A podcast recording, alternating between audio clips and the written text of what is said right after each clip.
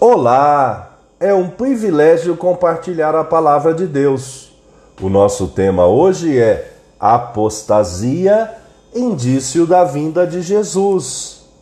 Em 2 Tessalonicenses 2, 3 e 4, lemos: Ninguém, de modo nenhum, os engane, porque isto não acontecerá sem que primeiro venha a apostasia e seja revelado o homem da iniquidade, o filho da perdição, o qual se opõe e se levanta contra tudo que se chama Deus ou é objeto de culto, a ponto de assentar-se no santuário de Deus, apresentando-se como se fosse o próprio Deus.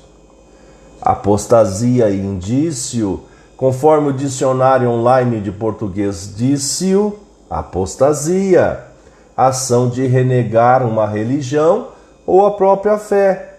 Indício, sinal, aquilo que indica o que provavelmente ocorreu ou existiu.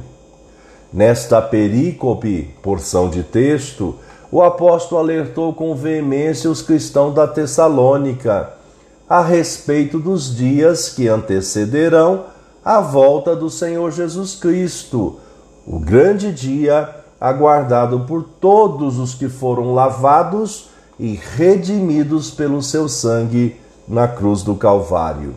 Disse: Irmãos, no que diz respeito à vinda do nosso Senhor Jesus Cristo e à nossa reunião com Ele, pedimos que vocês não se deixem demover facilmente do seu modo de pensar, nem fiquem perturbados, quer por espírito, quer por palavra quer por carta, como se procedesse de nós, dando a entender que o dia do Senhor já chegou. A parousia, a volta de Jesus é iminente e sempre o será.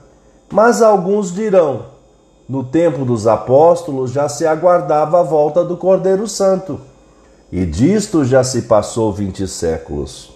É verdade mas é necessário compreender alguns detalhes. Sempre ao redor do globo houve perseguição aos cristãos. Sempre houve oposição para que os fiéis, fiéis apostatassem, negassem a sua fé. Outro detalhe importante é a percepção de tempo. Para nós, o tempo é o cronos, percebido segundo após segundo mas para o Criador é o Kairos, é a eternidade. Não há distinção perceptível entre o presente, o passado e o futuro. Atualmente, vivemos tempos difíceis, tempo de perseguição, mas também de profícua proclamação da palavra de Deus. Maranata, vem Jesus. Pensamento para o dia. Obrigado, Jesus, porque a tua palavra é reveladora. Deus te abençoe.